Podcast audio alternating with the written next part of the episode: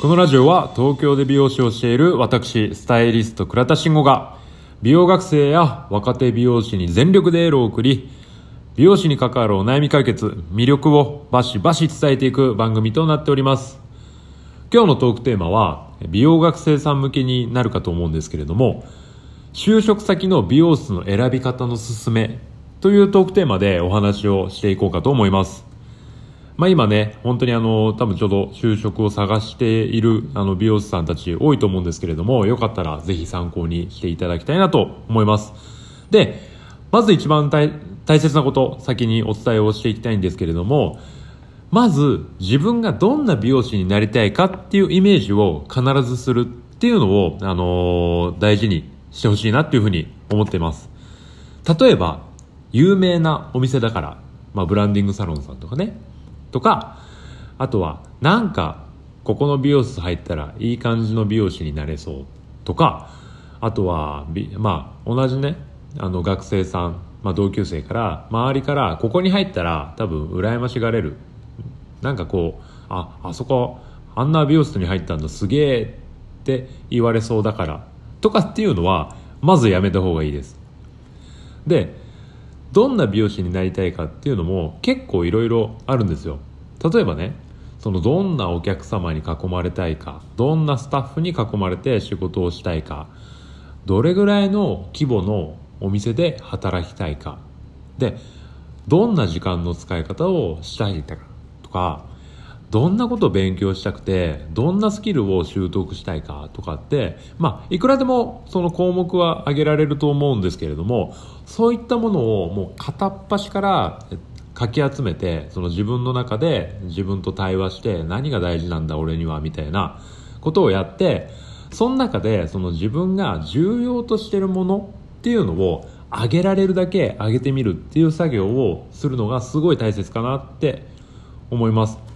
まあねいろいろあると思いますよさっき言ったみたいに。でそれが例えば技術なのかとかあと撮影なのかとかあとはまあ今の時代で言ったら副業させてくれるのかとか、まあね、このコロナの時代なので、まあ、お店の資産が安定してるのかとかになってくるのかな、まあ、いろいろあると思うんですけれどもその中でその自分のその重要としているものの優先順位っていうのをつけてみて、まあ、それが高いものだったりとかじゃあそういったものを強みにしてますよっていうサロンを探してみるっていうのをやってみるかなとやってみるといいかなって思うのとあと今で言ったらもうサロンに限らなくてもいいと思うんですよね。例えばそういうなりたい美容師像っていうのがあってその美容師像に近い美容師さんっていうのが必ずいると思うんですよ。わこういうこういうあの美容師に僕は私はなりたいなっていうその憧れてる美容師さんって必ず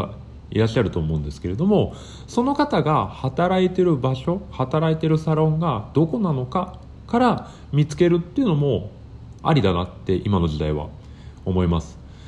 でそれが見つかったらあとはもう片っ端からコンタクトを取る。もう会えるなら会う。会えるだけ会う。まあ、もちろんね今だったらその Zoom だったりとかオンラインで話をできるようにあのしてる取り組んでるサロンさんもあると思うので、まあ、そういった直接そのコンタクトを取れる機会をなるべく作るっていうのが非常に大事です。で、まあ、ここで直接会って例えば、えっと、その前に、まあ、サロンさんの情報とかで、えっと、見たその求人の情報と、ね、例えばあるかもしれないですけどその実際の情報に、まあ、違いがあるとかえーと、例えば嘘の記述があったりとか。で、まあ、それを話で聞いてたらどうやらこれは違いそうだぞ。みたいなのが分かれば、まあ、もうこれはもう論外だと思いますよ、まあ、そこの判別はもうしやすいじゃないですか。ああじゃあこれはもう違うなってなるから。いいんですけれども、まあ、どんだけその大事にしてるものだったりとかその軸みたいなのが、ね、共感できたとしても最終的に僕たち美容室ってこう人と人とが一緒になって仕事をする場所なんですよ。でそういう場でなんかこの人このサロンこの空間なんか空気的に合わないなこう話しててなんかちょっと違うなって感じたら入っちゃう次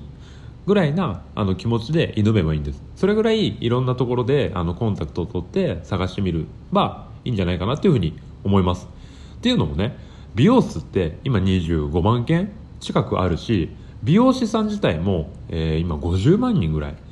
美容師がいるんですよ。でそうなったらいくらでも多分似た美容室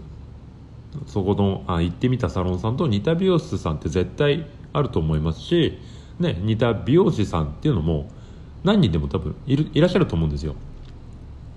なんであのこここねあの本当妥協をしてほしくないんですよね。その自分が最初に入るサロンっていうのもっていうのも本当にその最初に入る美容室ってめちゃくちゃ大事なんですよ。そこで教わったことある程度ベースになるものっていうのがその自分の美容師人生の土台になってくるのでそこから新しく何かを積み重ねるってなった時に土台が小さければ小さいと積み重ねられるものがそもそもないんですよ。もうその環境でそこで働いてる美容師さんたちに囲まれてやってる自分の美容師っていうのがもうほぼ全ての美容師になってくるので他のね例えばものすごいことをやってるサロンさんがいてもなんかその何業界誌に取り上げられてたとしてもなんかその業界誌の中での出来事みたいな感じになってしまうんですよね。僕は実際そうでした。なんかその業界誌で取り上げられてるサロンさんいると思うんですけどなんか僕の中ではその空想上の美容室みたいな空想上の生き物たちが、えー、なんかすごいことをやってる。でも僕がやってることとは全く関係ないみたいな感じでななんかその別の仕切りを勝手に作ってしまうってたような気はするので最初に入る美容室ってめちゃくちゃ大事です。ただね本当に今そのコロナ禍で多分探すこと自体が難しくはなってると思うんですよ。そもそも採用自体を取りやめてるだったりとか、まあ、あの今回スタッフ取り採用するスタッフの人数をもうめちゃくちゃ絞ってるみたいなその倍率がすごい高くなってるみたいな、えっと、非常に難しいと思います。今年の就職活動自体は。なんだけど本当にあのさっき言ったみたいに一番最初に入る美容室ってめちゃくちゃ大事なのでここをねあの絶対に妥協せずにやってほしいので、まあ、やっぱりその自分がなりたいものだったりとかこんな美容師に憧れてるっていうものってやっぱ一番最初に持ってるものってものすごい大事だと思うんですよ。そこから先あの、まあ、美容師生活を続けていく中で変化っていうのはあのあっても全然いいと思うんです。そそこにあの一貫性っていうのはなくてもいいいいと思うんですよ。軸っていうのはそこで構築どんどんどんどん経験をしていく上であの新しいものができていくと思うんですけれども最初にやっぱ持ってるものってすごい大事だと思うんですよね。こんなことをしたいこんな美容師になりたいって思思ってるその思いってすごい大事だしすごい大切にしてほしいからだからねもう何回も言うからあれなんですけども最初に選ぶサロンさんを絶対に妥協しないでやってほしいです。これはもう僕のねその先輩スタイリストっていうか先輩美容師としてのアドバイスですね。